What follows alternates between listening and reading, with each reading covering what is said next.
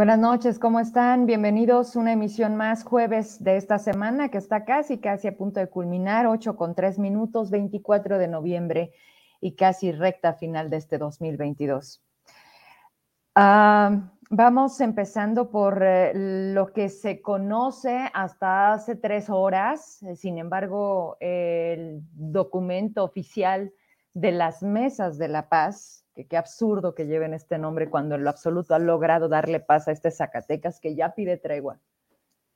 Eh, informa lo siguiente de algo en donde eh, sin vida eh, se, se, encuentra al general José Silvestre Ursúa, coordinador de la Guardia Nacional en Zacatecas todo desde la mañana en el municipio de Pinos, en la zona serrana, me comentan con precisión, un helicóptero que es la, fotografía que ha estado moviéndose en todos los medios. Ese helicóptero fue enviado desde la Ciudad de México ante algo que se sabía estaban siendo rebasados de manera pública por primera vez. No tengo memoria, no sé tú, de que esto saliera de esta forma y darnos cuenta de qué nivel tiene hoy México prácticamente pareciera que atado de manos a las, a las corporaciones, a las instituciones, a sus nuevas figuras, en donde al final también ellos vaya, vaya labor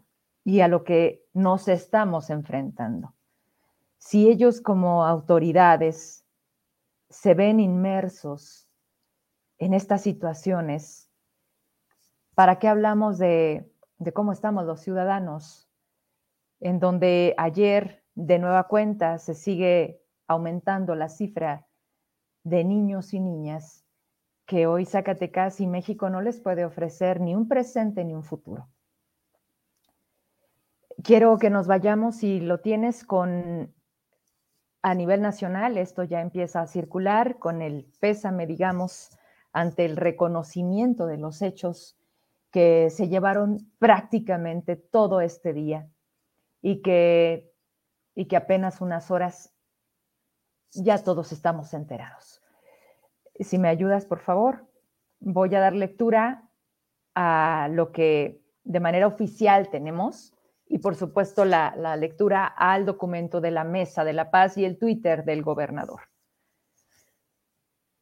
24 de noviembre de 2022, las y los integrantes de la Guardia Nacional externamos nuestro más profundo pesar por el lamentable fallecimiento del coordinador estatal de Zacatecas, comisario José Silvestre Ursúa Padilla, quien perdió la vida en cumplimiento del deber al participar en un operativo conjunto con la delincuencia contra, conjunto contra la, la delincuencia organizada.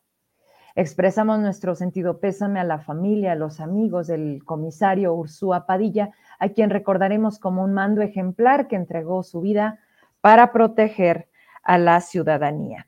Tengo por esta otra vía lo que salía hace aproximadamente dos horas y dice así, Pino Zacatecas, agresión armada, elementos de la Guardia Nacional y la Fiscalía General de Justicia del Estado como resultado, general José Silvestre Ursúa, coordinador estatal de la Guardia Nacional, sin vida.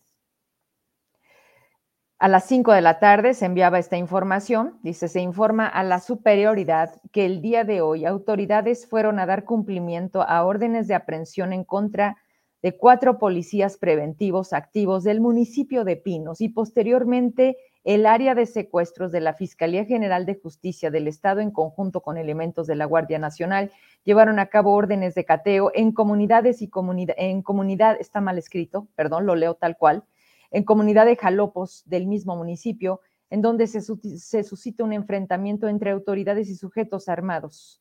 Como resultado, regresamos a cuadro, dos elementos de policía de investigación adscritos a CONACE de la Fiscalía General de Justicia lesionados, dos elementos de la Guardia Nacional en el estado lesionados, coordinador estatal de Guardia Nacional sin vida, es este, el, general José Silvestre, y hasta el momento es la única información proporcionada en ese momento, derivado a que se encontraban pues eh, en, el, lugar de los hechos. Conforme ha ido transcurriendo pedacitos de fotografías, eh, pedacitos de videos, un poco más de información, un poco más de detalles, Se habla extraoficialmente hasta ahorita de 11 muertos y pues mm, será como todos los días una noche muy pesada porque esto pues vuelve a sentar un precedente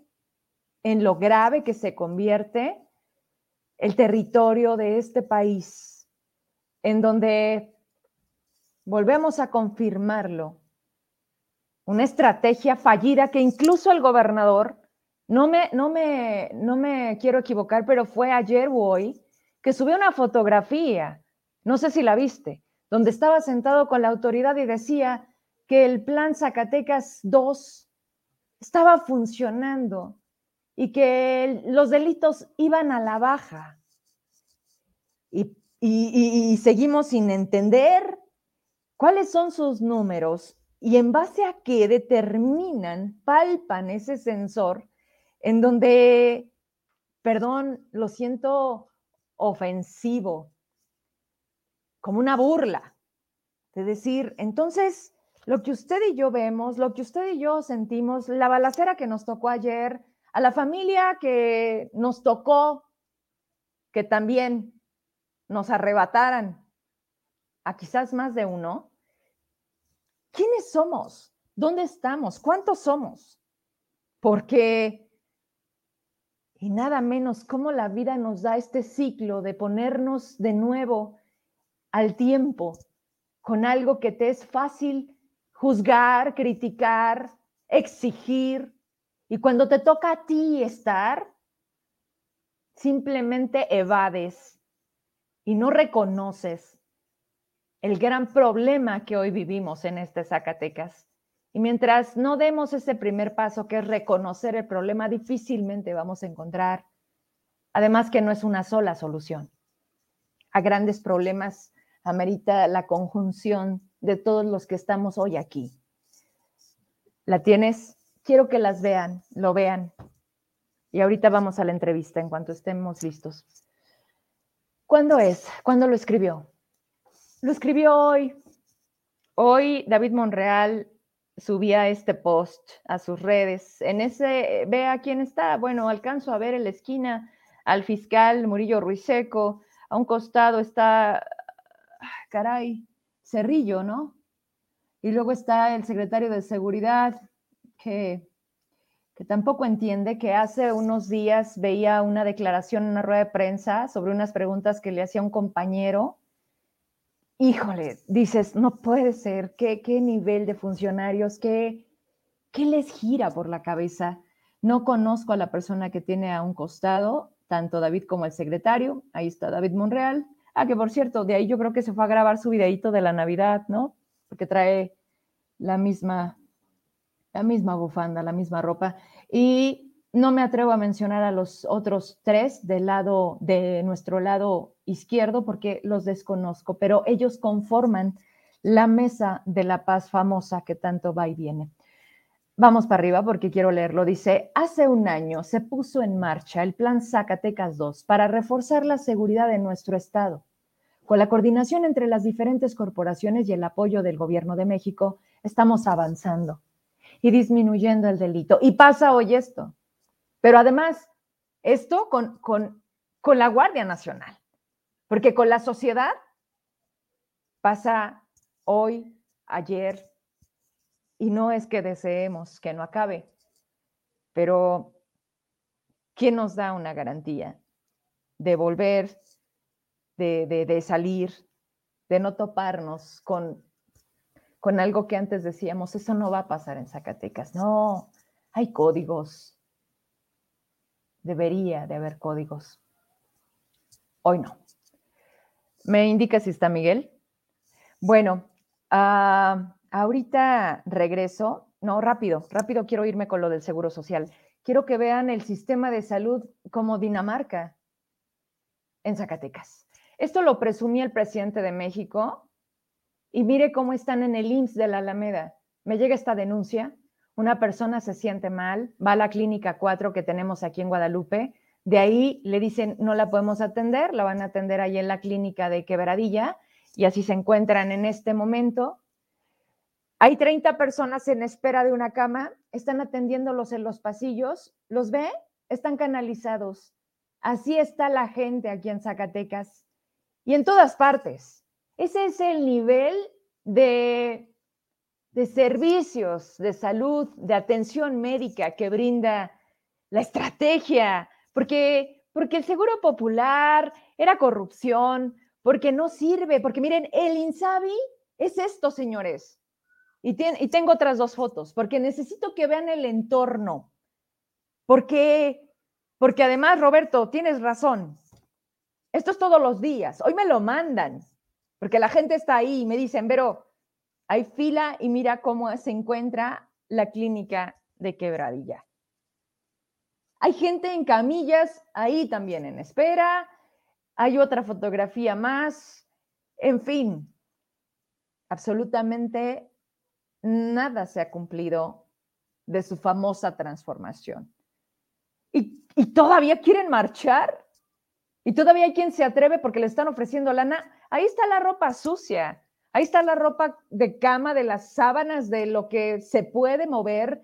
Ahí en la esquina se alcanza a ver una enfermera. Caray, qué condiciones. Esa foto no, no está más cerrada. Vi otra donde se ve la basura. Bien, ahorita regreso. Eh, en este momento, esas fotografías son de la clínica de LIMS el Alameda. Vamos a la entrevista. Tengo todavía muchas eh, cosas pendientes por platicar. Espérese hasta el final. No sé, lo único que le puedo asegurar es que no tengo horario para terminar el día de hoy. Vámonos contigo, diputado. ¿Cómo estás? Qué gusto saludarte. Miguel Torres, diputado. Eh, pues mañana, mañana rindes primer informe de labores legislativas. Qué difícil. Acabas de ver seguramente lo que, lo que estoy compartiendo, Miguel. Así aquí en Zacatecas. Sí, efectivamente, Berito. Estoy aquí en Zacatecas con los preparativos para el día de mañana presentar mi primer informe de actividades legislativas y enterándome de lo que ha ocurrido durante el transcurso de la tarde en mi estado y de verdad que qué lamentable que cada día se agrave más la situación y que en el gobierno morenista, tanto del país como del estado, tengan otros datos, ¿eh? que digan que los delitos van a van a la baja, que su estrategia es un éxito. El día de ayer vimos al presidente celebrando con un pastel mil, reuniones del gabinete de, seguridad. Y digo, es realmente, ¿qué, celebran? Eh? Se reúnen a tomar café, pero no hay una estrategia para, para combatir la delincuencia. Ve, hoy le pegaron ya a la Guardia Nacional.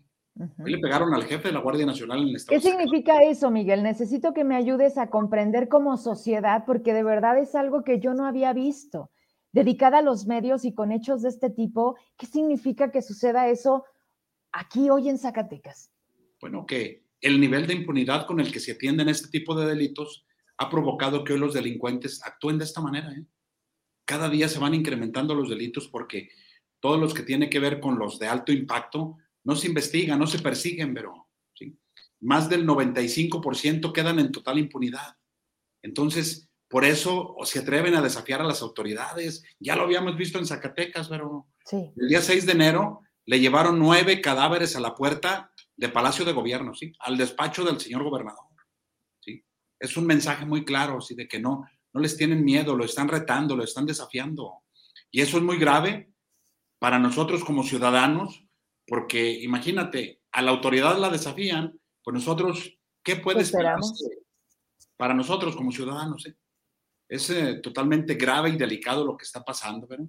Y es una vergüenza ver que diputados federales de Zacatecas voten en contra de que no se asignen recursos para seguridad este año, porque lo señalamos en tribuna, tu servidor lo señaló en tribuna, que se habían burlado de aquellos diputados, de aquellos senadores que acompañaron la reforma a la ley de las Fuerzas Armadas para que el ejército se mantuviera en la calle, sin estrategia, sin orden de atacar.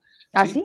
Y que les, se los dije, le dije, a ver, este, el dinero que iban a destinar para estados y municipios, ¿dónde está? No viene en el presupuesto. Y el último día, de última hora, pero movieron, ahí le hicieron un, le quitaron al Consejo de la Judicatura Federal mil millones de pesos para asignarlos a seguridad pública para estados y municipios. Digo, esto es una burla, es una simulación, porque tan solo el último año que estuvo Fortasec, pero eran 4 mil millones para 286 municipios y no alcanzaba, no era suficiente. Mil menos. Entonces, esto para todo el país es solamente una mera simulación, es una farsa de parte del gobierno federal. Y es muy lamentable, pero que no solamente en esa materia estemos así. ¿eh? Lo ahorita que lo señalabas, lo, de, lo del IMSS, así están todos los, uh, todos los hospitales públicos del país. Lo he dicho en estos últimos dos días, pero porque cuando el presidente convocó que a llenar, que a llenar el zócalo, mm. yo lo he retado a que llene los anaqueles de los hospitales de medicamentos. He retado al secretario de salud del gobierno federal a que atienda la demanda de los enfermos de cáncer que no tienen medicamentos. Bueno, hoy ni de las enfermedades comunes, pero los anaqueles están vacíos. Pero en sus datos que ellos tienen, dicen que tenemos al presidente que tiene un sistema de salud como no lo había, como no lo ha habido en años anteriores. Mienten, ellos solo se engañan, pero con su discurso, lamentablemente, siguen engañando a algunos de sus adeptos, ¿eh, porque para eso lo utilizan. Y, nos ha metido el presidente muchos distractores, ¿verdad? Para que la gente no esté al pendiente de los temas prioritarios que tiene el país, de la crisis de inseguridad que hoy aquí en Zacatecas, lamentablemente, la padecemos de manera terrible, ¿sí? Para que la gente no hable de esa crisis de salud, precisamente, que tiene un desabasto generalizado de medicamentos a todos los hospitales públicos del país.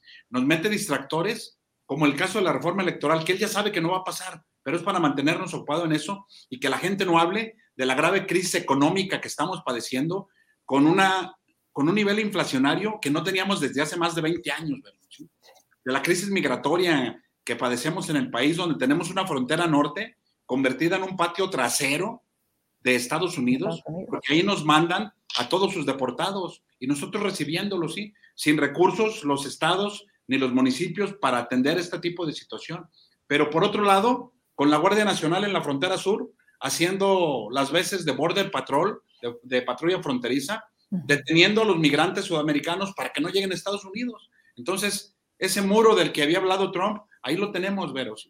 Y esos son los problemas graves, entre muchos otros que tiene el país, pero con sus distractores nos mantienen ocupados hablando de lo, del que nos dicen en la mañana, en la mañanera. Oye, Miguel, pero ya cuatro años de distractores y la gente no aprende, pero además lo más lamentable, basta con que le sigas diciendo, oye, tenemos que llenar el zócalo, por día te estamos dando 300 pesos y la gente prefiere hacer eso que ponerse a escuchar el, oye, tienes que darte cuenta hacia dónde va el país y eres tan responsable por emitir un voto sin, sin conciencia, Miguel. O sea, perdóname, llega un momento en donde dices, ¿qué nos pasa? O sea, no sé cómo te sientas tú, te he visto en tribuna, he sentido tu tono y hay un punto de impotencia donde dices, carajo, ¿qué vamos a hacer? Soy, soy yo contra toda esta bola de cabrones que lo último que les importa es que a México le vaya bien. Es, es un descaro, Miguel. Aparte, escuchas a los tipos de todos los partidos. Tampoco te puedo decir que se salvan algunos. Empezando por los dirigentes impresentables como el del PRI. O sea, ¿a dónde volteamos, Miguel? Pero esa es, esa es la situación real que vive nuestro país. ¿sí? Y efectivamente me he subido a tribuna a señalarles a los diputados, sobre todo a los de Morena y sus aliados, Morena, PT, y Partido Verde a subir a decir a tribuna que tenemos al mejor presidente que ha tenido México. ¿Sí? De verdad, este, se los dije recientemente, digo, no, no me cabe en mi, en mi capacidad de razonamiento la capacidad que ustedes tienen para subir a hacer el ridículo y mentir. A defender a su presidente con una realidad que solamente tienen en su cabecita. Digo, si su presidente fuera el mejor, no tendrían que subir a defenderlo todos los días. Solito puede. Nos hubiera tapado la boca con hechos, ¿sí? Nos hubiera tapado la boca poniéndonos los combustibles al precio que nos ofreció, pacificando al país en los tres meses, como él lo dijo, ¿sí? Teniendo un sistema de salud como el de Dinamarca. Si su presidente fuera el mejor, no habría necesidad de que todos los días lo estuvieran defendiendo. No habría necesidad de que saliera por las mañanas en sus mañaneras, a marcar la agenda mediática, a decirnos de qué quiere que hablemos durante el día y lamentablemente... Lo hacemos. se, lo, sigue comprando mucha gente, pero ¿Sí? lamentablemente. Fíjate el discurso que trae contra el INE. ¿Qué nos ha dicho? Que el INE es muy caro. ¿sí?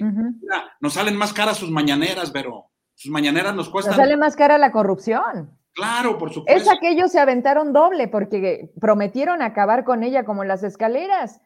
Y yo veo que, son una muestra de todo lo que quisimos cambiar. O sea, el voto que dio de esos 33 millones de mexicanos, Miguel, tenían una esperanza de que con el PRI no se pudo, de que con el PAN tampoco se puso, se pudo, de que entonces este señor era el Salvador y él sí podía. Y mira cómo nos está yendo. Fue un discurso, una línea discursiva, donde él supo crear un escenario mental en los mexicanos y que lamentablemente se lo compramos, sí, por el hartazgo que había también en la sociedad, pero engañó a esos 33 millones de mexicanos, a esos más de 30 millones que votaron por él. Hoy mucha gente no confía ya en ellos, no cree en ellos. En nadie. Sí, pero desafortunadamente un porcentaje muy alto de nuestra población tiene necesidades básicas, ¿no? y los, eh, los controlan electoralmente con los apoyos que les dan. Hoy tenemos una estructura electoral pagada con nuestros impuestos, operando todos los días en favor de Morena, y amenazando a los adultos mayores o a los ninis de que les van a quitar los, apoyos si no votan por Morena. ¿eh? Oye, pero ya se los están quitando, Miguel. Lo peor de esto es que les amenazan con quitárselos, pero ya se los están quitando, se los merman, no llegan completos, se tardan meses en llegar. ¿Sabes lo que pasó el 15 de noviembre en Zacatecas? Convocan a las personas con discapacidad, que tú sabes que algunas no tienen movilidad, tienen que ir ellos o no hay entrega. Pero además en el evento les dan una tarjeta en donde les dicen, ah, nada más que hasta el 15 de diciembre va a haber lana y por favor no la metan tanto en el cajero porque se puede bloquear. Esos son los apoyos y las condiciones para que las uses. Así es, pero eso es lo que estamos viviendo. ¿eh? Por eso, ahora que votamos el presupuesto 2023, yo subí a tribuna a decírselo, sí, que era lamentable que la mitad del presupuesto lo estuvieran invirtiendo en los programas electoreros del presidente, ¿sí?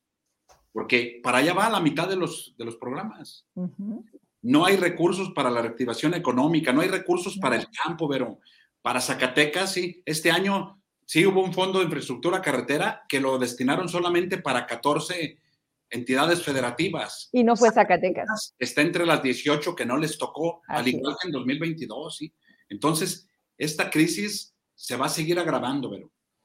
Y, y lamentablemente, todavía hay algunos seguidores que los defienden, pero que dicen que vamos bien, que los, los problemas eh, económicos o financieros del Estado se van controlando, que la inseguridad va bajando. ha disminuido. ¿sí? Entonces, hay muchos elementos, pero que tiene que analizar la, la población.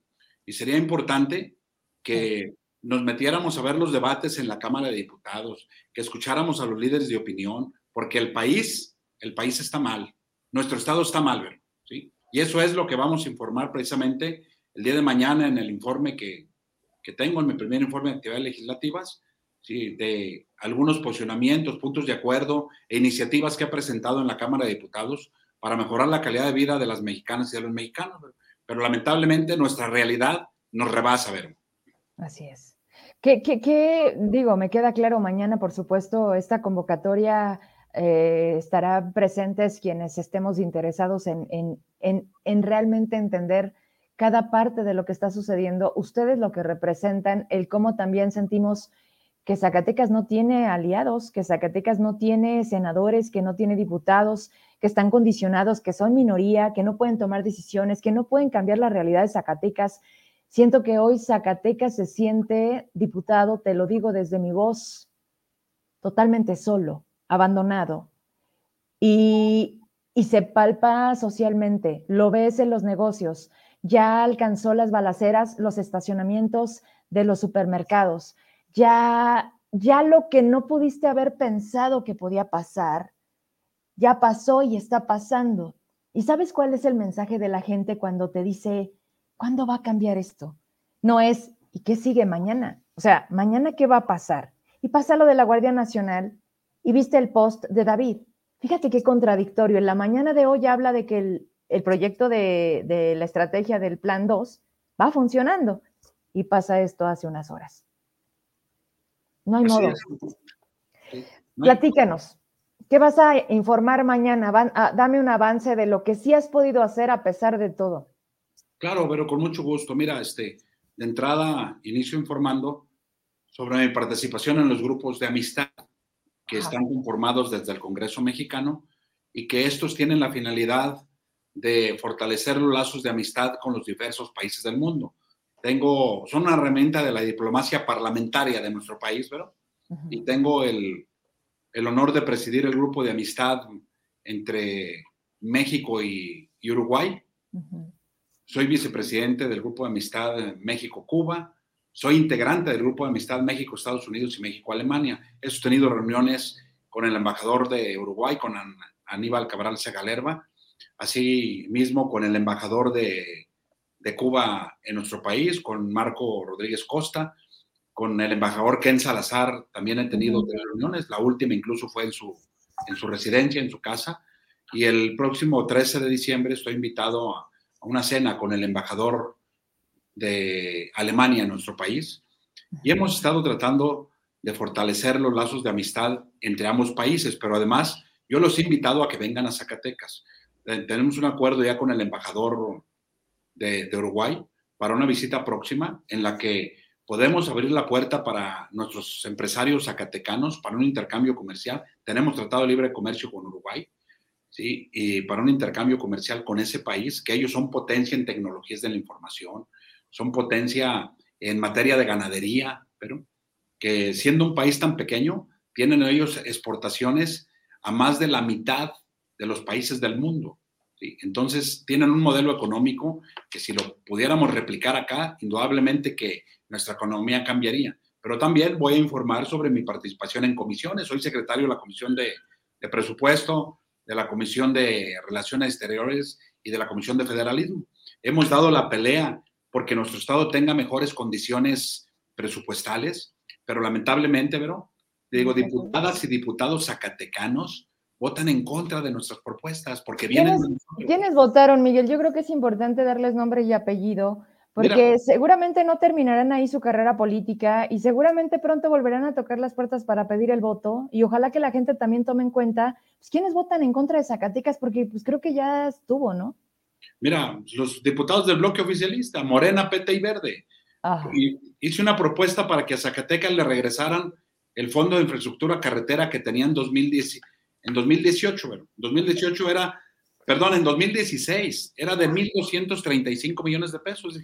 Regrésenle a mi estado lo que tenía en el 16, hombre. Ya ni siquiera en recuperar el poder adquisitivo que se ha perdido durante estos seis años. ¿sí? Bueno, me lo votaron en contra pedí el, el que al Fortasec lo pudiéramos meter este año con un fondo de 20 mil millones de pesos, pero además les dije de dónde saldría el dinero, pero no es solamente una ocurrencia. Hice un planteamiento de que se le incrementara al precio del barril del petróleo, de que se le incrementaran dos dólares a como venía proyectado en la ley de ingresos, que lo traían a 68.70. Inicialmente había propuesto un, el incremento de un dólar más.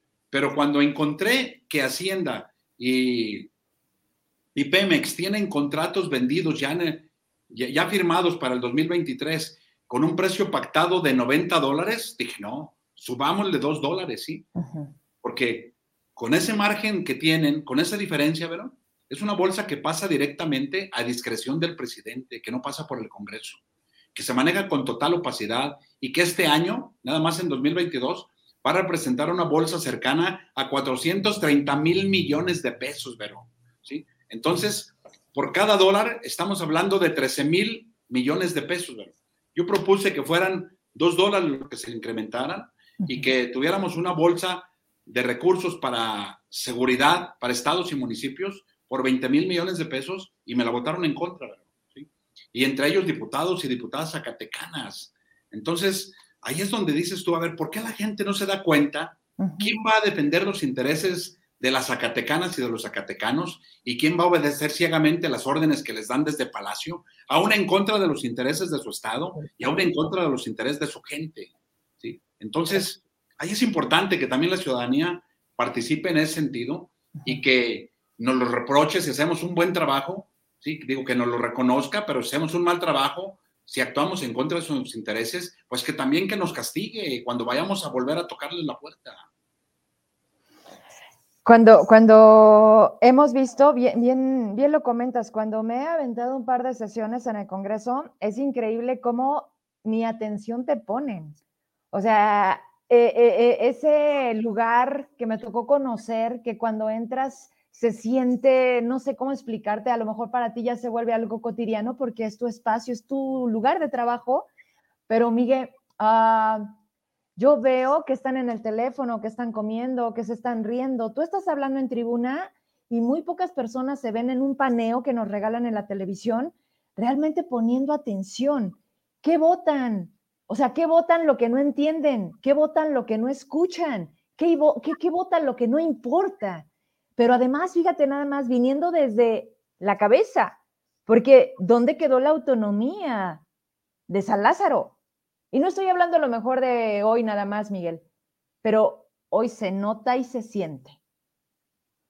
Mira, pero indudablemente, pero debo decirte que en legislaturas anteriores se buscaban consensos con todos los grupos parlamentarios. Se atendían prioridades que planteaban todos los grupos parlamentarios. Se asignaban recursos para esas prioridades para que pudieran llevar a a sus estados recursos para carreteras, para el campo, para municipios, para infraestructura, ¿sí?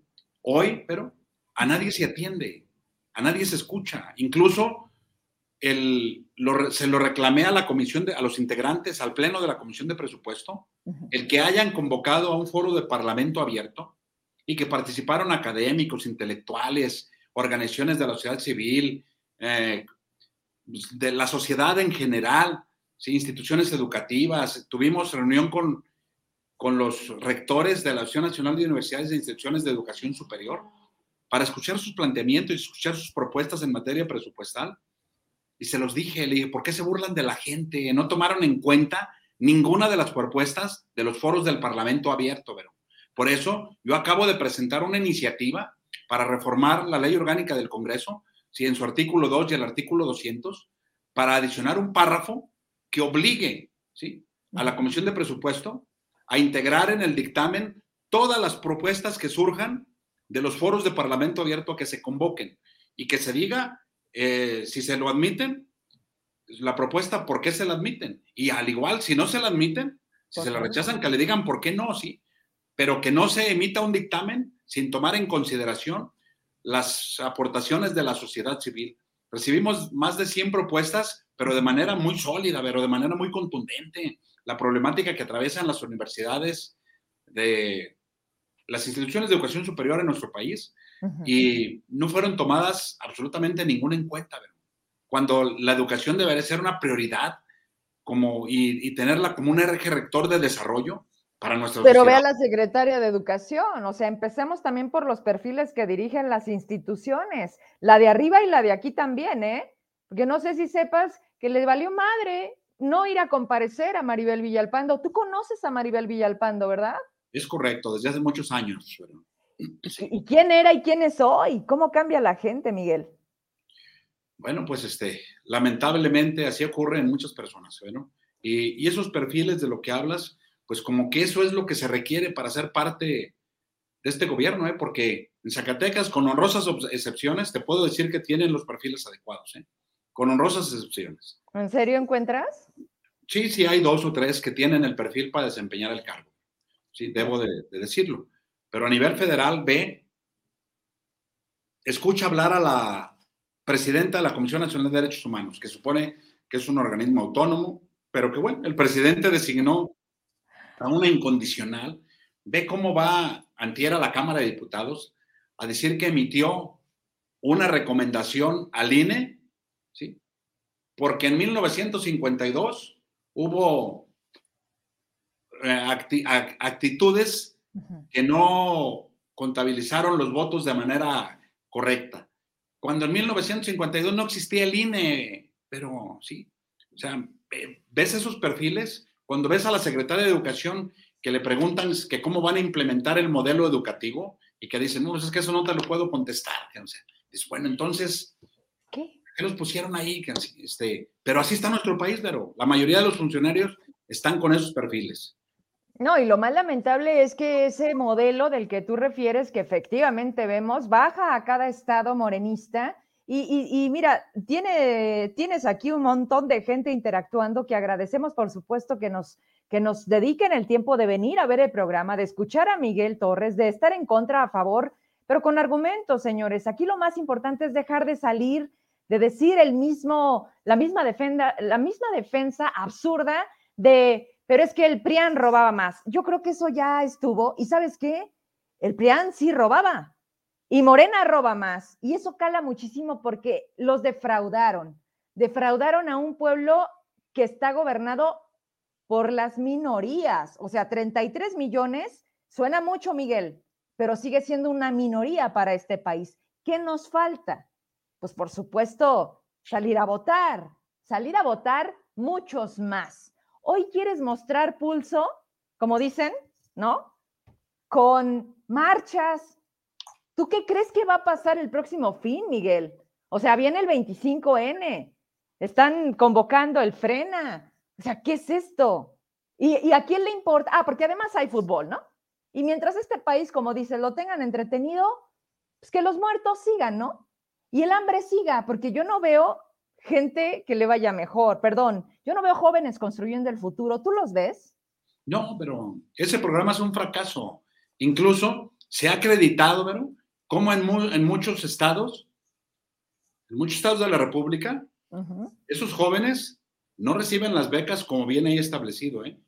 Y esas becas que les dan para que vayan a capacitarse a una empresa, a un empleo, también hemos descubierto cómo patrones los registran a los jóvenes y se quedan con una parte de la beca y la otra se las dan a ellos, ¿eh? Y el joven no está haciendo la actividad para la Nadie cumple, pero fíjate dónde están los chavos, viendo que entonces el que no tranza no avanza. O sea, las nuevas generaciones ya ven como normalizado la corrupción, porque, a ver, no te dicen, güey, ¿para qué estudio? Ve nomás, si puedes ser gobernador, mira nomás, si puedes ser presidente, ¿Para qué te gastas en una escuela? Ya deja tú un colegio, una universidad, buscar una beca en el extranjero, porque además ya también le dieron baje al, tema del turismo científico, porque eso es muy fifí, diputado. Y mira, quiero que le contestes porque están muy insistentes y tienen, y tienen todo el derecho, pero por favor que también abra los ojos porque entonces no nos estamos entendiendo. Eh, me dice Alberto Sánchez, ya lleva muchos comentarios, ¿no? Mm, igual ponme dos anteriores, pero dice que aquí lo absurdo es que, pues yo trato a algunos diferentes cuando yo sé que todos son iguales. A ese, a ese resumen llegamos, Miguel. Todos son iguales. Nadie ha demostrado ser distinto porque cuando se llega al poder, el poder se usa, pero para beneficio propio. ¿Cómo le vendes a la gente una nueva idea de hacer política después de tener esta cuarta transformación? Mira, bueno, yo creo que ese discurso también es un discurso que carece de argumentos al meter a todos los que nos dedicamos a esta actividad en un costal.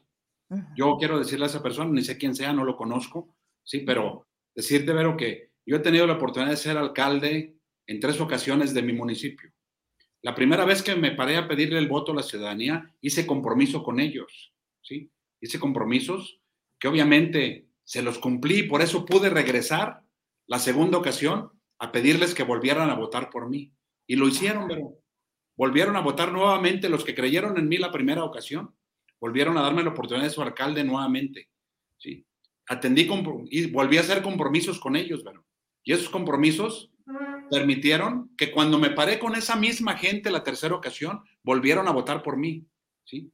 Entonces, yo no me meto en esa bolsa, no me considero ir en esa bolsa, porque además he sido congruente entre lo que hago y entre lo que digo, pero ¿sí? dije desde el primer día, desde el día que tomé protesta, que iba a ir a hablar por las zacatecanas y por los zacatecanos en contra de quien sea, y así lo he hecho. Y créeme lo que desde el gobierno federal, pero nos han presionado para que acompañemos iniciativas que envían nos han hecho ofrecimientos, nos han amedrentado, nos han intentado. ¿Quién, Miguel? ¿Quién, quién amenaza? ¿Quién amedrenta? Es que te fijas que siempre, o sea, empezamos a avanzar un poco en, en hacer público toda esta corrupción, porque eso es corrupción, porque comprar tu voluntad, porque obligarte voluntariamente a que, a que hagas lo que se indica porque es el interés de unos cuantos, tiene nombres. Y creo yo que siempre están como en este, en este que nadie lo sepa. Mira, Miguel no se va a atrever a decirlo.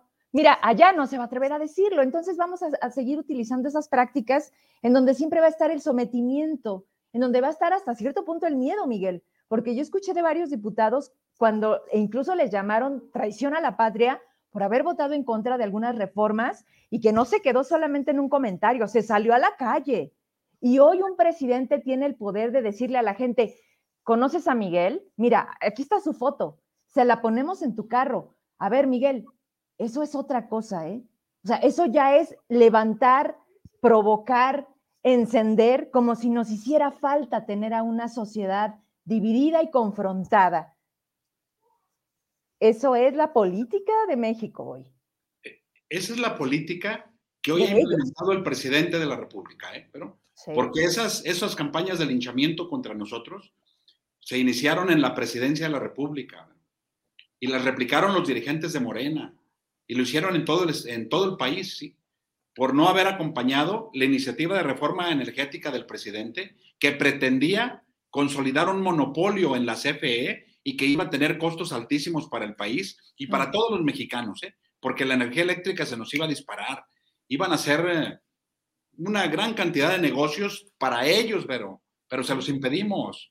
Les argumentamos cuando estuvimos en los foros de Parlamento Abierto para la reforma eléctrica, ahí con argumentos les demostramos que no podrían, bajo ninguna circunstancia, ellos, la CFE, bajar el precio de la energía eléctrica, porque la energía más cara que se genera en nuestro país es la que se genera en las centrales de la Comisión Federal de Electricidad. Un megawatt hora, uh, Vero, en las centrales de la CFE cuesta producirlo 1.413 pesos y con los privados cuesta 400 pesos, ¿sí? Entonces ve la gran diferencia. ¿Y qué iba a ocurrir? Iban a poder seguir eh, produciendo energía eléctrica los privados, pero se la tendrían que vender a la CFE para que luego la revendieran. ¿sí? Pues más claro, ¿no? No, no, era un negocio ahí muy grande el que traían y se los impedimos. No, pero además, ¿quién está ahí, Miguel? O sea, basta también con voltear a ver quién está en la CFE. Claro, sí, el que se robó una elección presidencial y que hoy suben los de Morena a defenderlo. A defenderlo. Decir, que es un patriota, ¿sí? Memoria, país. La perdieron su memoria, ¿eh? Porque sus intereses económicos son mayores. Así se los indican, ¿eh? Al igual, vimos al presidente en campaña, ¿sí? Hablando de evitar la militarización del país. Hoy que nos dice es que cambié de opinión, ¿sí? ¿Ve? Este, él fue de los principales promotores de la creación de un órgano autónomo para que fuera quien organizara nuestras elecciones en nuestro país. Y hoy es quien pretende destruirlo, ¿sí? ¿Por qué? Porque ha sido un órgano que no ha logrado someter, que no ha logrado tener bajo sus órdenes como lo ha hecho con algunos otros organismos autónomos, ¿eh, Entonces, ese es el problema de fondo. Y, realmente el problema, porque, porque de verdad me, me, gusta mucho, sobre todo cuando no son, no somos de las mismas ideas, que volvemos a lo mismo, qué interesante sería que, que no se perdiera el respeto y que eso no nos alejara, sino que al contrario, dijeras, bueno, es parte de la democracia, ¿no? Pero, a ver, Miguel, vamos cerrando esta entrevista, que, que, de verdad no se siente el tiempo porque pareciera que no hablamos de nada. Pero, pero mañana vamos a estar escuchando el informe. Hoy te tengo que aprovechar aquí de muchas cosas. Entonces, ¿qué sí? Entonces, ¿cuándo? ¿Cuándo va a cambiar un poco la realidad de Zacatecas? El dinero no viene más, el presupuesto para 2023 prácticamente viene igual, pero con una inflación histórica. Entonces, ¿qué hacemos? ¿Qué puedes hacer tú desde donde estás? Mira, Vero, yo he estado dando la batalla, ¿eh? Y lo seguiría haciendo. Espero que el día de mañana se sumen más diputados y más diputadas a esa defensa que estamos haciendo de Zacatecas. Propuse un fondo para carreteras, les dije de dónde sacarlo. Propuse un fondo para seguridad, les dije de dónde sacarlo. ¿sí? Propuse un fondo para el campo, también les dije de dónde sacarlo. Propuse un fondo para para infraestructura para estados y municipios y también les propuse de dónde sacarlo. Me los votaron en contra, pero lo voy a seguir haciendo, pero. Los próximos dos años va a ser lo mismo, o sea, difícilmente va a cambiar el escenario, ¿estás de acuerdo? Esto no va a cambiar, pero de aquí al 2020, de aquí a 2024, la situación para el Estado es muy complicada, pero no tenemos, no tenemos manera de cambiarlo. No, pero además no estamos en el ánimo del presidente, ¿sí? No es cierto que éramos los grandes amigos del presidente, como lo decían ellos en campaña, como lo decía el gobernador cuando andaba en su campaña, sí. Porque amistad que no se refleja en el presupuesto es pura demagogia, ¿eh? Sí.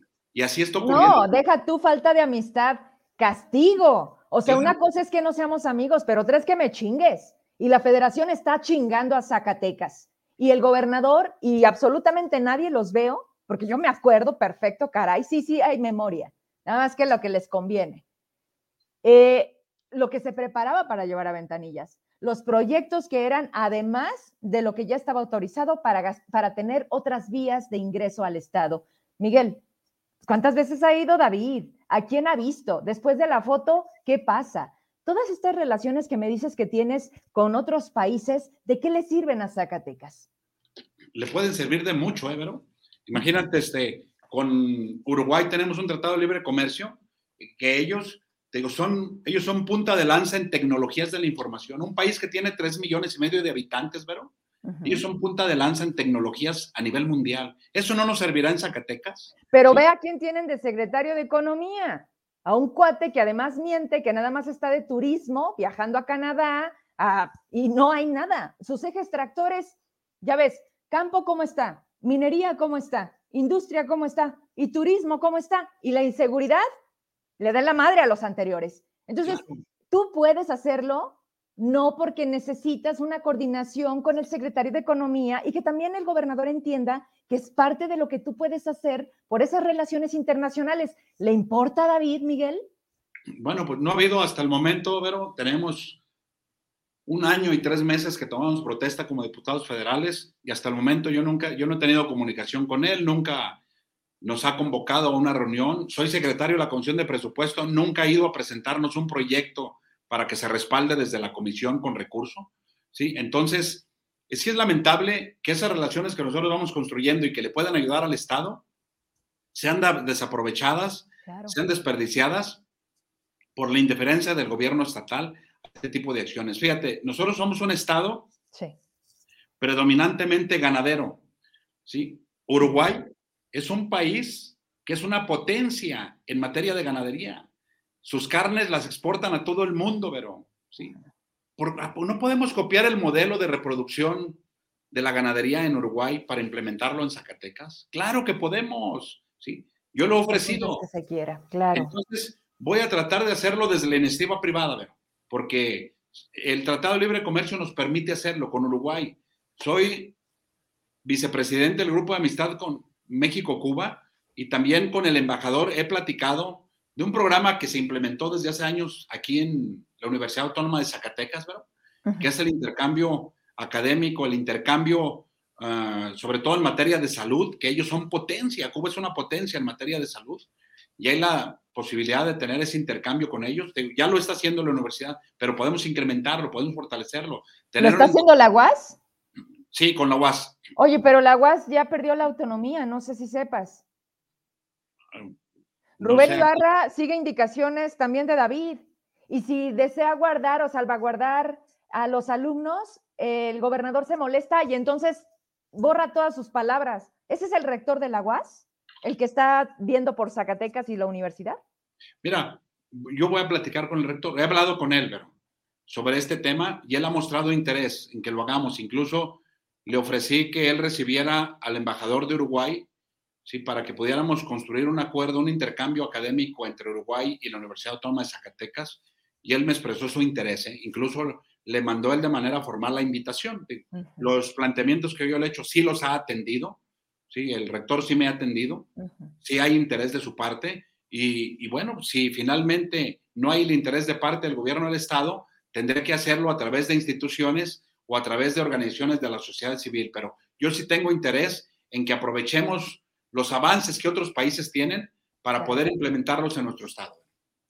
Miguel, por esta ocasión te agradezco mucho el tiempo que nos eh, permites platicar, intercambiar puntos de vista, darnos cuenta de qué está pasando, que sirva para la gente, que tomen lo que necesiten y que usen a la reflexión, ¿no? Para que también, pues tomemos mejores decisiones. Aquí no se trata de si tú tienes la razón o yo estoy equivocada. Se trata de escuchar todas las voces, pero de exigir sobre todo a quienes nos representan, porque entonces, ¿de qué sirve que nos representen? Cuando finalmente aquí no pasa nada, al contrario, todo estaba peor como cuando estabas tú.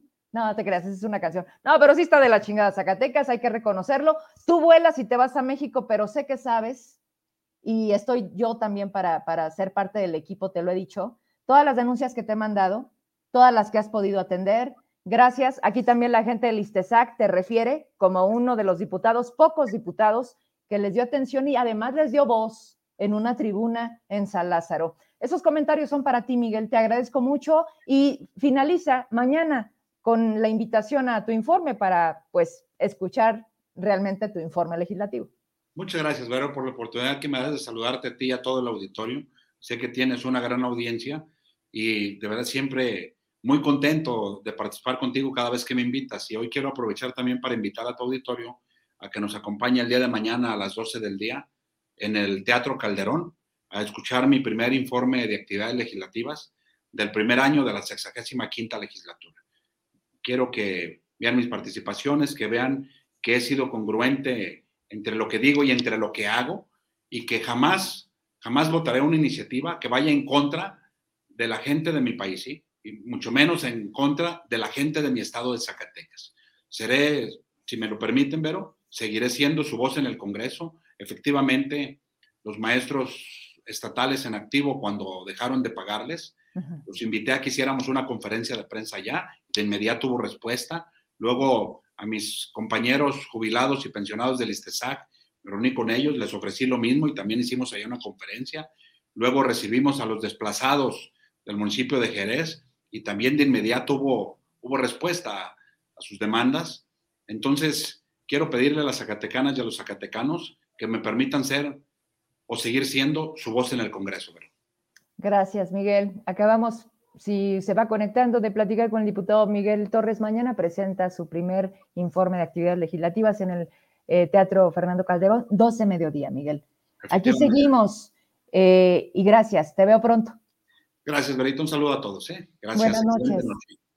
Buenas noches. Quedan unos minutos para las nueve de la noche. Agradezco como siempre la espera porque Víctor Hugo Galicia viene a reforzar estos datos que no nos coinciden. Parece que siempre México ha tenido otros datos, unos la ciudadanía, otro los partidos, otro la conveniencia y los intereses de los grupos de siempre, hoy nada más cambiados de nombre, pero al final aquí lo más importante es que la ciudadanía no se autoengañe. No se trata de que un medio de comunicación, véngase conmigo maestro, nos venga a cambiar y encontrar el hilo negro, yo lo decía, lo he dicho siempre. ¿Cómo le va? Qué gusto saludarlo. Gracias por la espera. Gracias, pero buenas noches. Pues aquí estamos eh, con el gusto de siempre de poder compartir algo de lo que está sucediendo en el ámbito de la economía y las finanzas. Y, eso que tanto ahorita, la verdad es que no le llamo ni por dónde ni cómo estirarlo. Este, la, vida está muy cara, la vida está difícil en todos los sentidos. ¿Qué, qué nos seguirá tocando, maestro? No lo sé. Hablemos de cómo cerraríamos este año y a propósito de la presencia del diputado federal, pues de ese presupuesto que no es nada lagueño para Zacatecas, porque si así como estamos, si así como vamos, pues hay prioridades, maestro, ¿no? Estamos viendo que venga Chepacá lo que se necesita, aunque allá urja mucho, eso que se espere. Vio las fotografías del Seguro Social, o sea, sé que es un tema federal de una instancia como lo es el IMSS, pero ya estamos como Dinamarca. ¿Por qué no nos cuadra lo que escuchamos en la mañanera con lo que vivimos en este Zacatecas? Bueno, seguramente lo que estamos observando es los otros datos que tiene el gobierno federal contra la realidad que vivimos la mayoría de los ciudadanos. Eh, los, ciudadanos de a pie, nosotros los que salimos a trabajar todos los días, los que aportamos, los que tenemos que ir por, pues ahora sí que por, por el lunch de todos los días, nuestra realidad es diferente, ¿no? ¿Cómo vamos a cerrar el año? Bueno, lo hemos estado en las diferentes aportaciones que hemos tenido, lo hemos estado manejando y, lo hemos estado diciendo eh, que es, es, complicado. Ha sido prácticamente todo el año complicado desde la pandemia hasta el regreso de, de, las actividades post pandemia. Y, y, bueno, ya nos queda prácticamente mes y medio para terminar este año y los, eh, los indicadores financieros, los indicadores económicos siguen estando en la misma tesitura. Una alta inflación, una tasa de interés alta, un crecimiento que, que no lo vemos, un crecimiento económico que no lo vemos y al final de cuentas que todo esto pues lo, lo estamos observando básicamente en lo que corresponde a la parte esencial de lo que es el poder adquisitivo y el bienestar de la sociedad lo, lo, vemos y lo sentimos, bueno, las amas de casa, que es eh, el, las que les tiran, maestro. El mejor termómetro para poder medir qué es lo que sucede, nos lo podrán decir mejor y nos lo podrán explicar porque lo viven en el día a día en, esa, en esa parte. Entonces, me parece que es algo que, que es muy importante, es algo que es muy necesario, pero sobre todo la condición de cómo vamos a cerrar este 2022 en materia económica y en el bienestar, aprovechando el eslogan el, el, de, de esta administración de los mexicanos, ¿no? Oye, maestro, ¿no escuchaste la mañanera? Si no me equivoco hoy, ya ves que Andrés Manuel está convocando a su marcha para, para ver quién gana más, para, para no, pero tú más, no, pero tú más. Y entonces dice que, que este modelo que hoy ha logrado la transformación, no, queda claro que no es neoliberalismo, y mucho menos populismo. Eso que dicen los, este, los, los contrarios están equivocados, pero no sabe qué es. De hecho, pidió que le ayudaran a ponerle el nombre, porque el señor no recuerda la historia de México y de los presidentes que actuaron muy parecidito a él siendo del PRI y que le ponían socialismo o liberalismo de México. Ya, hasta me acuerdo que le estaban diciendo, ¿cuánto apuestas a que así le va a poner ahora AMLO? O sea, es, es, un refrito, es un, es un engaño y además él no le llama populismo a lo que ha logrado tener la lealtad de México con sus sobras. yo no veo, yo no, yo no veo a los pobres menos pobres, maestro. Y yo no sé cómo a la gente que se atreve aquí a defender no le queda claro que todo lo que usted está diciendo no lo sienten. Hay que recordar que, y, lo hemos también comentado aquí en, otras participaciones, la historia se vuelve a repetir de los años 70 y de los años 80, ¿no? Uno era López Portillo y otro es López Obrador. Uno ah. era eh, eh, Echeverría, Álvarez y, y, bueno, ahí se llama López Obrador. Creo que los mexicanos nos falta memoria para recordar justamente ese tipo de acontecimientos con un populismo que no nos lleva definitivamente a nada. Eh, hay que recordar que cuando el Estado juega a ser empresario y entonces a través de programas populistas pretende satisfacer, y lo pongo entre comillas, las necesidades de la sociedad, pues al final de cuentas esto nos lleva a una situación de mayor pobreza, de una se, comienza a hacer más grande esa disparidad social de los que menos tienen contra los que tienen muy poco o los que tienen mucho. Y entonces, eh, pues eso obviamente se refleja en un descontento social. Creo que hoy las condiciones económicas de los mexicanos no son las más adecuadas. Primero le echamos la culpa a una inflación que venía del exterior, que efectivamente por ahí surge, y ahora le echamos la culpa a una inflación que hoy vivimos y que es doméstica y que ya no hay para dónde hacerse. El famoso eh, pacto que se firmó, o más bien que se dio a conocer, porque al final de cuentas no se firmó, de buena voluntad para que los productos bajaran, pues no ha dado las, mm, los resultados suficientes.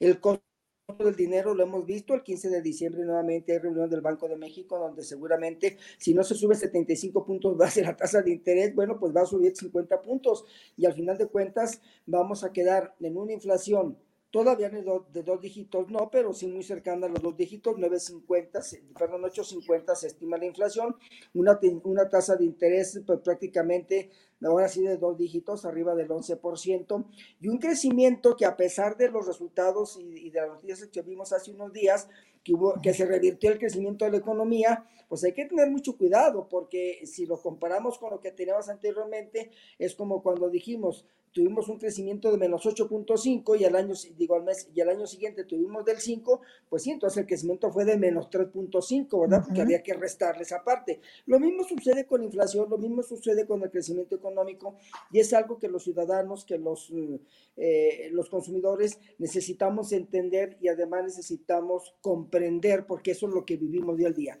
Los otros datos ahí están y el Señor no haya, no entiende cómo buscar el, pretexto de echarle la culpa a alguien de lo que no se está haciendo bien. Yo ahorita escuchaba la entrevista del diputado en ese sentido, ¿no? O sea, ¿qué me batean? ¿Qué no me consideran cuando le estamos haciendo propuestas? Entonces, la pregunta del ciudadano sería, pues, ¿para qué están los señores legisladores, verdad? Que al final ¿Para qué queremos a tanto? Que además cobran, mira, tenemos 500, 500, diputados, así es. 500 senadores. No, 300. 300, así es. ¿Y, de todos esos? No sé si uno. No sé si uno. O sea, yo no dudo, yo no dudo de la capacidad. Yo no dudo de un Miguel Torres que tuvimos aquí ahorita que viene y nos dice, yo he presentado, ¿por qué? Porque al final se traduce en lo que debe de hacer. Lo que sucede después de ahí, bueno, es, es, es, es de otra instancia. El poder es así, no es absoluto. No debería de ser absoluto. No debería, exactamente. Ni centralizado. Menos. Pero, o sea, que toda la gente venga y me diga. Lo que sucede es que el modelo económico, eh, perdón, el modelo político que tenemos en nuestro país, la gente se va con la finta porque si tienes un presidente de un color, y tienes un Congreso multicolor, entonces hay un contrapeso. Y si tienes un poder este, judicial que realmente no atienda los intereses ni de uno ni de otro, pues entonces ahora sí estaríamos hablando de tres poderes autónomos que estarían haciendo su trabajo.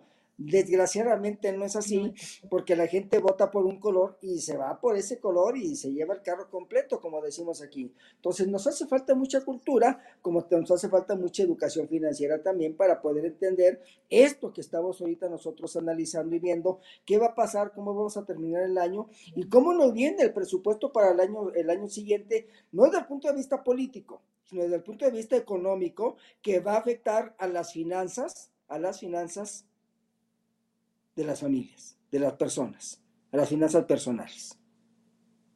Y entonces, ¿cuál es el... Deme una buena noticia, Víctor Hugo Galicia. La, noticia buena es que las ofertas tuvieron plusvalía en este mes, así es que bueno, es buena noticia que tuvimos un crecimiento del 5% en el último mes de, que se acaba de, computar, en el mes de octubre, un crecimiento de la economía, eh, que va a haber el 48% del presupuesto, que vale 8.3 millones en programas sociales. Son buenas noticias, son buenas noticias, ¿verdad? Pero solo para algunos, porque entonces estaremos viendo qué pasa con los programas de los chavos sin futuro, perdón, de los jóvenes del futuro, o creando el futuro y demás. Entonces. Pues más bien de los chavos sin presente, don Víctor. Bueno, e, e, e, esa es otra situación que hoy estamos viviendo ante la falta de una creación de empleo, pues que por porque no tenemos una estrategia tampoco. Digo, ¿quién está ahorita en la Secretaría de Economía Federal? La señora que era muy buena para cobrar en el SAT, pero que hoy necesitamos una persona que tenga una visión desde el punto de vista global de lo que representa la economía. Que no es lo mismo, ¿verdad? No, claro. No es lo mismo cobrar que tener capacidad de visualizar el mundo. No, y, si analizamos las últimas declaraciones ahora con las entrevistas que ha tenido con la representante económica de los Estados Unidos, ¿verdad? Que, que, lo que va a defender es la soberanía, a ver, lo que necesitamos defender son las partes de lo que el Tratado de Libre, de lo que el Tratado Comercial, eh, Tratado de América, pues determina, porque pues es un tratado donde ya firmamos tres y nos comprometemos a establecer en ese sentido. Entonces, creo que hay mucha, mucha distorsión en ese sentido. Oiga, maestro Pedro, pero deberían de empezar cuando aceptan, como luego dicen, ¿verdad? O sea, entrarle a un cargo para lo que no estás bueno, esa es corrupción. Pues que deberían antes de ir a Estados Unidos a hacer el ridículo, a leer a lo que está comprometiendo México, pero además no es del, oye, ¿cómo ves? No, ya está firmado. Tienes que ir a ver que suceda y la parte que a México le corresponde cumplir, porque sabes qué, hay sanciones y Estados Unidos y Canadá o este nuevo tratado, pues no es así como que, como el profe buena onda, ¿no? Yo le voy a la tarea. Yo le voy a poner el siguiente ejemplo. A mí como ciudadano y, y bueno, que nos dedicamos a iniciativa privada, me preocupa mucho que lleguemos a los paneles. Sí. En este conflicto de, los, de, de, la parte de las energías que, que, se está ahorita determinando por la demanda que nos puso Estados Unidos y que después se le sumó la eh, Canadá, referente a, las energías, me preocupa mucho. ¿Por qué? Porque si llegamos a los paneles, en la discusión de esos paneles, ¿qué es lo que va a suceder? Vamos a tener unas sanciones que no van a ser directamente ni a la Comisión Federal ni a Pemex, sino va a ser a los productos que México exporta. Y si nosotros estamos batallando para exportar aguacate, jitomate, limón, todos, todos aquellos productos de primera necesidad, yo no quiero saber qué vaya a suceder más adelante si tenemos sanciones mm, con, con castigos arancelarios para esos productos que hoy estamos exportando.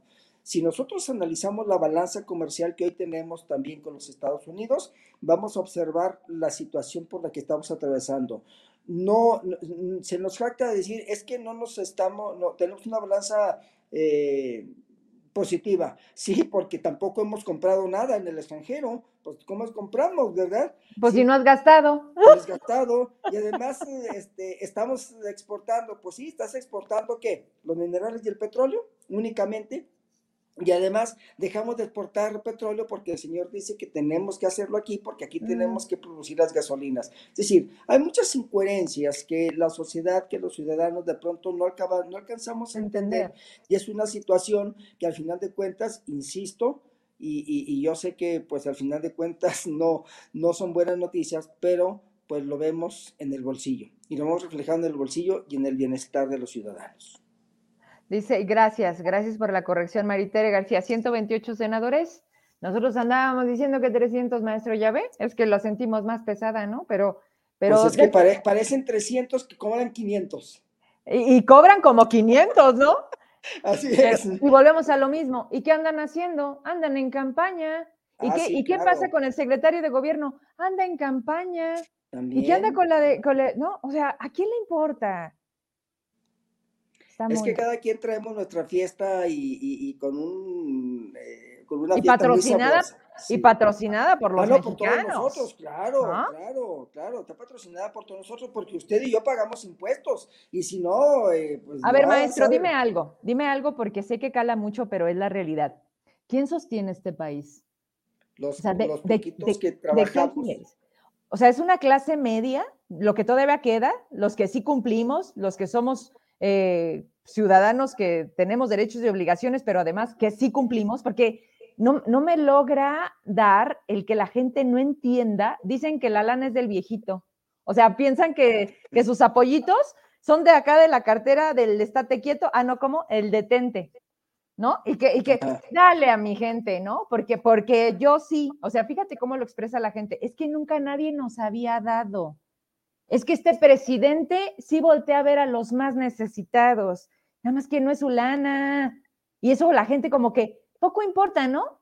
¿Quién, quién, de dónde sale esa lana? Hay, hay, un desconocimiento, hay un desconocimiento general de gran parte de los ciudadanos, de gran parte de los ciudadanos, pero eso ha sido por un vocabulario o una retórica política a mí me, molesta mucho como ciudadano cuando dicen, es que por instrucción del señor gobernador, a ver, tú eres un secretario de Estado que tienes la obligación, porque la ley te faculta a ejecutar, no por instrucciones del, del gobernador o del presidente, sino porque son, son obligaciones que vienen es tu chamba. la ley como tu chamba que tienes que hacer. Entonces, a mí sí me molesta mucho, no, es que, a ver, ese dinero no te lo está dando el presidente ni el gobernador. Te lo está dando el Estado a través de un programa, a través de un medio, ¿sí? Que son recursos que nosotros juntamos de los que sí pagamos impuestos. Yo cada mes pago mis impuestos, porque el día que no, pues no cumplo, así me va.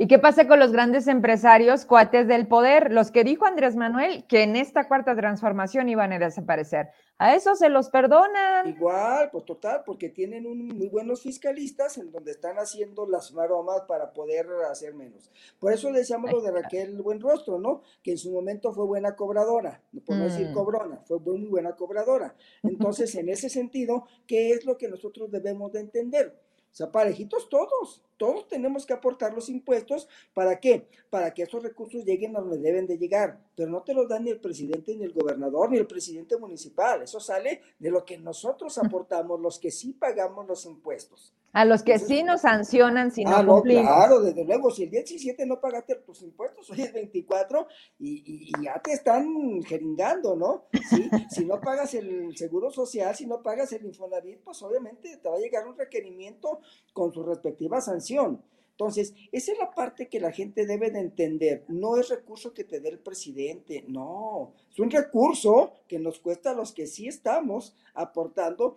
porque es nuestra obligación como ciudadanos. Y por esa obligación también tenemos el derecho de exigir mejores servicios, mejores condiciones y la mejora en todas las partes. Y pues mejores estudiantes, maestro. Digo, si esto estuviera rindiendo frutos, yo estaría, yo estaría dispuesta a patrocinar a un joven para que tenga un mejor futuro. Pero, ¿dónde están los chavos? ¿Dónde están y en qué usa la lana? El otro detalle en el, en el caso de la educación, y lo vamos a ver ahora que ya salga el, presupuesto desglosado, ¿cuánto, se va, ¿cuánto se va a llevar cada una de las secretarías de Estado? Y eso va a ser un, un análisis muy interesante porque el presupuesto de este año ¿sí? Hubo un incremento, por ejemplo, para la Secretaría de Educación Pública de un 5%, para la Secretaría de Salud de un 4%. Si lo multiplicamos por los montos que representa el Producto Interno Bruto, es decir, el monto total del presupuesto, pues prácticamente no es nada. Y entonces hoy entendemos por qué tenemos un rezago educativo, hoy entendemos por qué traemos un rezago en salud, hoy entendemos por qué traemos un rezago en la industria y en otros muchos renglones que obviamente pues nos están llevando al abismo en ese sentido y a un retroceso, porque una cosa es el desarrollo y el crecimiento y otra cosa es pues nada más el crecimiento. Hoy no estamos ni creciendo ni nos estamos desarrollando en ninguno de los renglones que determinan justamente pues eh, eh, la transformación de un país. Y nos preguntamos entonces están los chavos de la 4T, ¿verdad?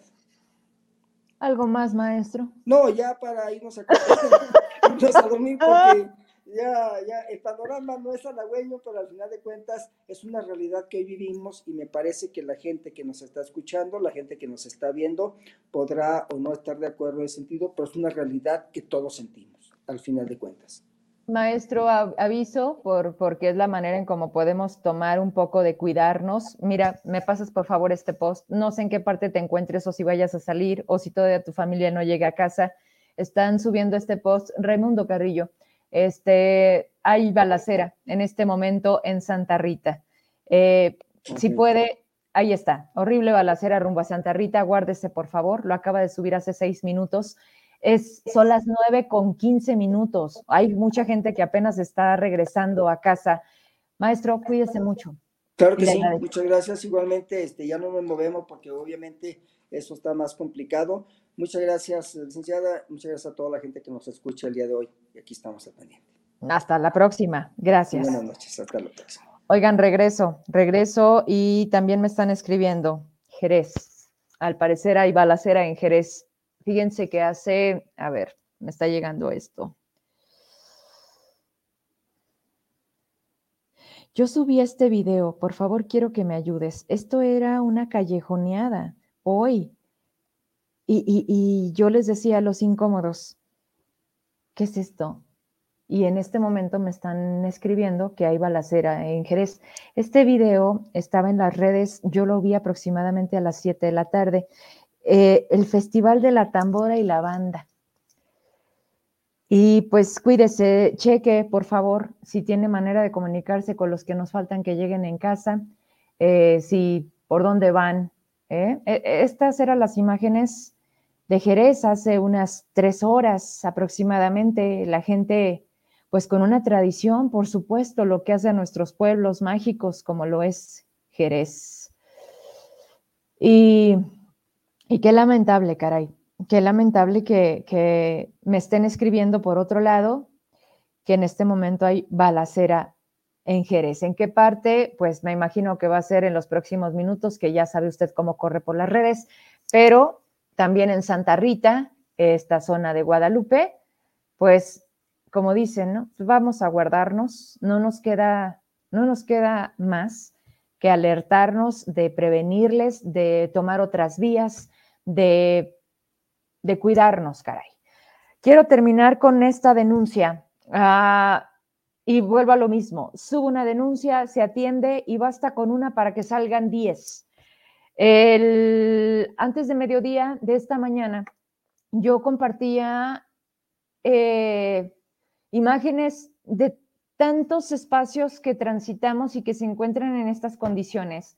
No son baches, son cráteres. La llanta se queda, el carro se friega, la suspensión, en fin nos, nos puede eh, provocar un accidente, porque además esta vialidad se ha vuelto bastante eh, movida, primero porque es la zona de colegios, segundo porque pusieron topes que medio te frenan, pero igual les vale madre y por ahí se meten y nos conduce hasta Grande o agarramos esta otra parte para salir a, a, Fresnillo. Es muy cómoda, sí, sirve, por supuesto que funciona, pero se encuentra en mal estado. Entonces yo subía la fotografía y a las horas de obras públicas contestan mi publicación y dicen, estamos atendiendo la denuncia. Entonces le pongo muchas gracias por siempre atender, ¿no? ¿Por qué? Porque es su trabajo, porque me queda claro que lo tienen que hacer. Pero bueno, si de una denuncia logramos una respuesta, pues gracias. Pero esto provocó esto. Y necesito que me ayudes con las fotos, porque cuando veo las imágenes digo, caray, ¿dónde están? A ver, esperen, que me sigue llegando mensajes de lo que me preparan las imágenes. Sí, sí, sí, sí.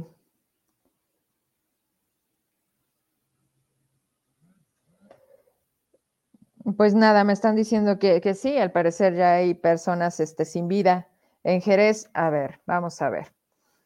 Eh, Estoy todavía al aire. Si tienes más información, información oficial, te voy a agradecer mucho que no la compartas y eh, pues aprovechamos que todavía aguanto aquí un par de minutos y gracias por comunicarte. Pues volvemos a lo mismo, la ciudadanía informándonos para tratar de... Y me están mandando videos. ¿Dónde es la colonia Benito Juárez? No, no, no, Colonia Frente Popular. Esta es la de Jerez. Ya, ya hay videos no los he visto. ¿Los ves primero? Te mando, ya me están mandando videos, permítanme, ¿eh? Vamos primero a checar la información porque la verdad no, no, no, no soy uh, promotora del morbo, sí de, de, sí de tratar de, de mandar una alerta. Ahorita me checan en la medida de la posibilidad de este video que me están mandando, si hay forma de que nos sirva o que nos dé una idea de qué está pasando en Jerez, lo comparto con ustedes. Hay otro video. Y les platicaba que me dicen que el gobernador dio un mensaje sobre el tema de la Guardia Nacional. ¿Lo podemos pasar? Ya sé, son las 9 con 21. Quiero, antes de irme, poner este mensaje del gobernador y me voy también con lo que me están mandando de Jerez y con las fotografías. Esto es en Genaro Codina. De esta manera se encuentran caminos que transita la ciudadanía todos los días. Si esto es de día, yo no me quiero imaginar de noche. Uh, Román han sido varios días violentos en nuestro estado y hoy la Guardia Nacional, la secundaria 18 no cuenta con muchos maestros en Villanueva Ah, traigo una denuncia también de Calera, donde les hace falta una persona. Ya mandaron el escrito a la Secretaría de Educación al día de hoy sin respuesta. Ah, gracias a usted, maestro. Tú me dices lo que tengas, ¿eh? ¿Sí? Lo que tengas. Dame uno, no se ve nada, solamente se escucha. En estos momentos en Jerez, vamos a, a escuchar más que para darnos una idea, ¿sí?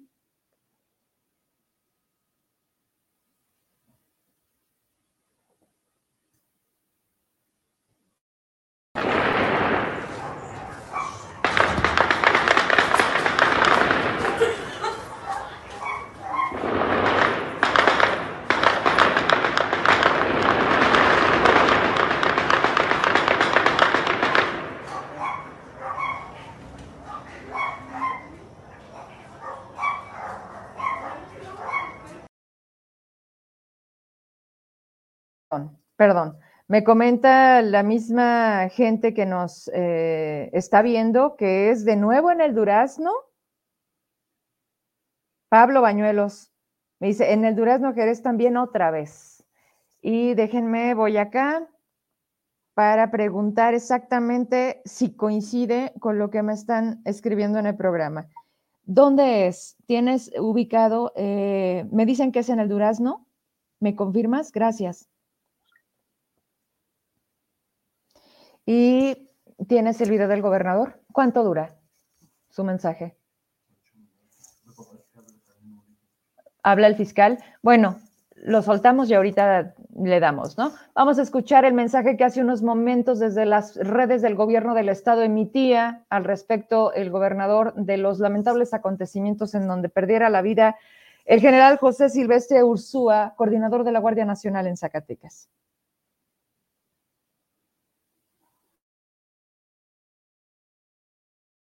Cero pesar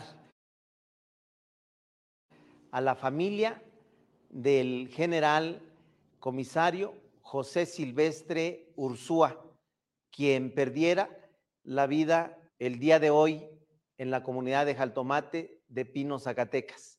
Estas condolencias también se las expreso al ejército mexicano, a la Guardia Nacional, a todos sus miembros, sus integrantes, por este cobarde eh, asesinato en contra del general José Silvestre Ursúa. Quiero expresar de manera categórica que no vamos a desistir de este anhelo, de este deseo de construcción de paz, de este deseo de recuperación de paz, de tranquilidad, por el bien de todos. Tenemos que seguir al amparo de la comunión, de la unidad, del rescate de valores, de principios.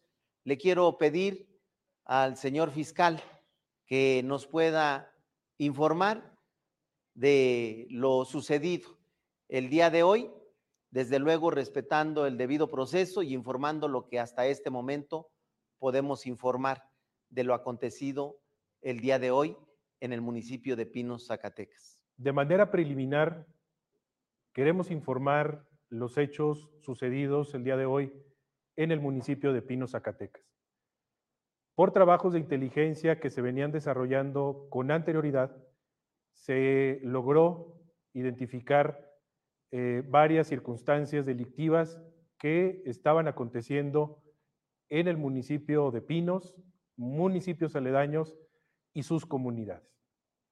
Con estos hechos se logró obtener una orden de aprehensión en contra de posibles elementos de seguridad pública del municipio de Pinos, Zacatecas.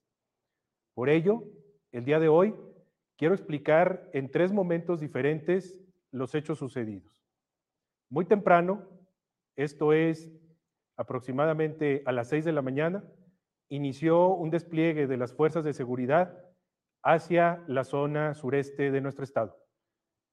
Ejército mexicano, Guardia Nacional, Policía de Investigación y demás corporaciones que participaron en esta operación, como los elementos tácticos de la Comisión Nacional Antisecuestro, participamos en esta operación. Se planeó poder revisar la licencia oficial colectiva, las armas que utiliza esto, la Policía Preventiva del municipio de Pinos. En razón a ello, el ejército mexicano pasó revista a las armas que se tienen autorizadas para el uso oficial en aquel municipio. En razón a ello, es que se logró además la cumplimentación de esta orden de aprehensión que fue girada por el Poder Judicial del Estado de Zacatecas, en razón al delito de secuestro agravado. Por ello, después de que se logró identificar a estas personas, se detuvieron y fueron trasladadas de manera inmediata a Zacatecas, a la capital, para ser internadas y puestas a disposición del juez que lo reclama internados en el cerezo de Cieneguillas. Este es un masculino, Arturo, otro masculino, Emanuel, y un tercero, Tomás. Ellos ya fueron puestos a disposición, internados en el cerezo de Cieneguillas en Zacatecas. A la par de esto, se ejecutó, se ejecutaron tres órdenes de cateo. Una en la propia Dirección de Seguridad Pública del municipio de Pinos, para poder encontrar indicios y asegurar objetos que pudieran estar relacionados con delitos. Se ejecutó otra orden de cateo más ahí mismo en el municipio de Pinos y una más aquí en el municipio de Zacatecas. Esto fue de manera simultánea. Derivado de esta circunstancia, también, en un segundo momento, se hizo un despliegue de búsqueda de personas, esto en coordinación con la Comisión Local de Búsqueda, la Fiscalía de Personas Desaparecidas y también con el acompañamiento tanto del Ejército Mexicano como de la Guardia Nacional. En una comunidad que está en este mismo municipio que es Los Conos, Pinos, Zacatecas, se encontró un cuerpo calcinado, mismo que en el lugar se encontraron peritos, se encontraron el cuerpo y peritos de la Fiscalía iniciaron el procesamiento respectivo. En un tercer momento, horas más tarde, después de que se ejecutó la orden de cateo, y esto fue aproximadamente pasada la una de la tarde, se suscitó una agresión armada en una de las comunidades del municipio de Pinos. Esto en razón al despliegue operativo que se había realizado para eh, realizar diversas acciones de contención delictiva.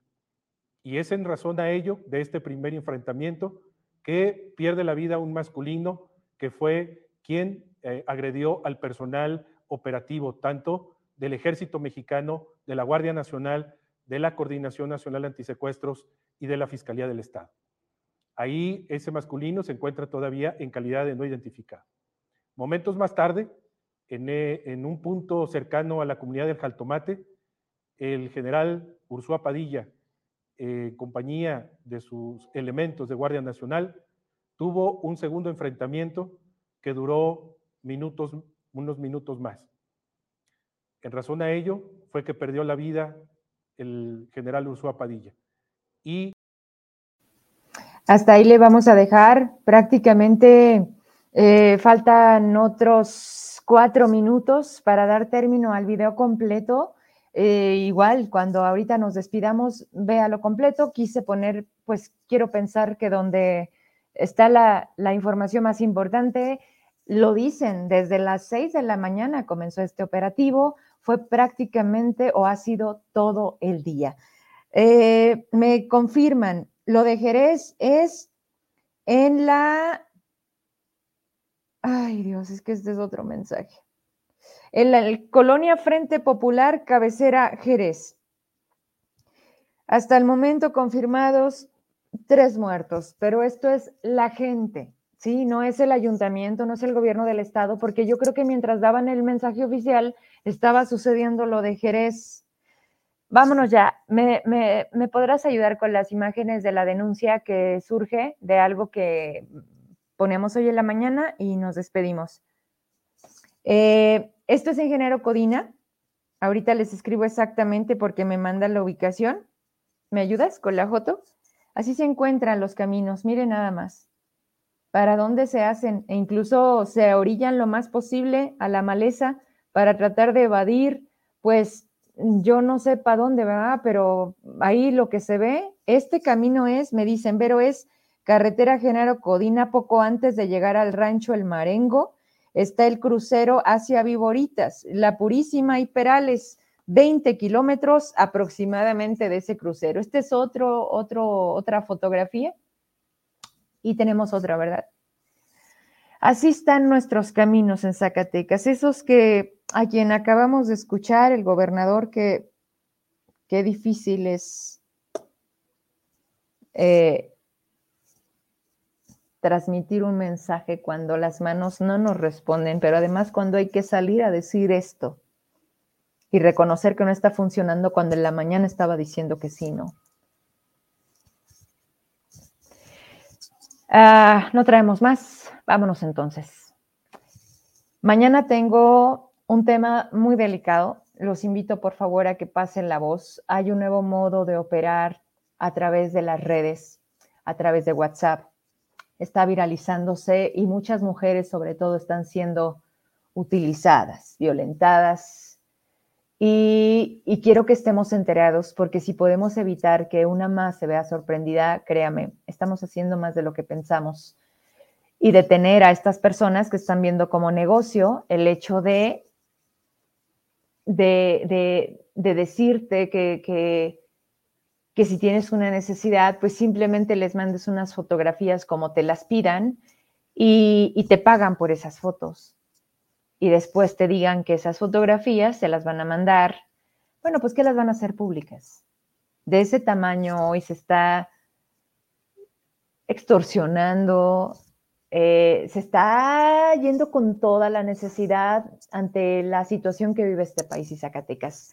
Me despido, muchas gracias, 9 con 33. Cuídese, que lleguen todos a casa, que lleguen bien, que pase buenas noches y mañana aquí nos vemos. Gracias.